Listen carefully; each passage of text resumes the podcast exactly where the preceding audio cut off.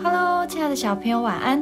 我是小恩姐姐，让我们一起来听上帝爸爸的话，一起来向他祷告。哥罗西书三章八到十节。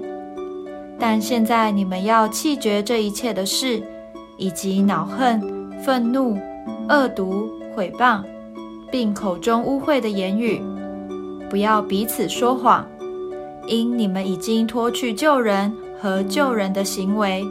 穿上了新人，这新人在知识上渐渐更新，正如造他的主的形象。今天的经文是保罗指出哥罗西教会的问题，并教导他们要如何过一个基督徒的生活，直到今天。这教训也适用在我们身上。当我们的衣服脏了，被满身大汗沾湿时，我们会脱掉脏衣服，穿上干净的新衣服。所以保罗就用脱和穿来比喻我们要如何改变。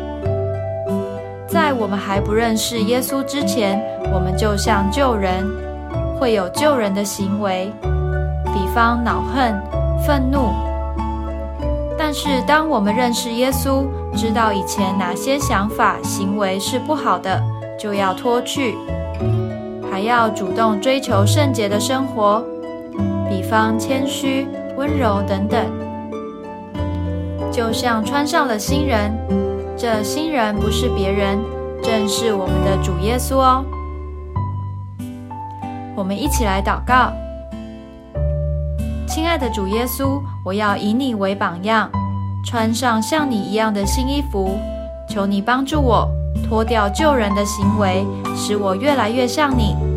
奉主耶稣基督的名祷告，阿门。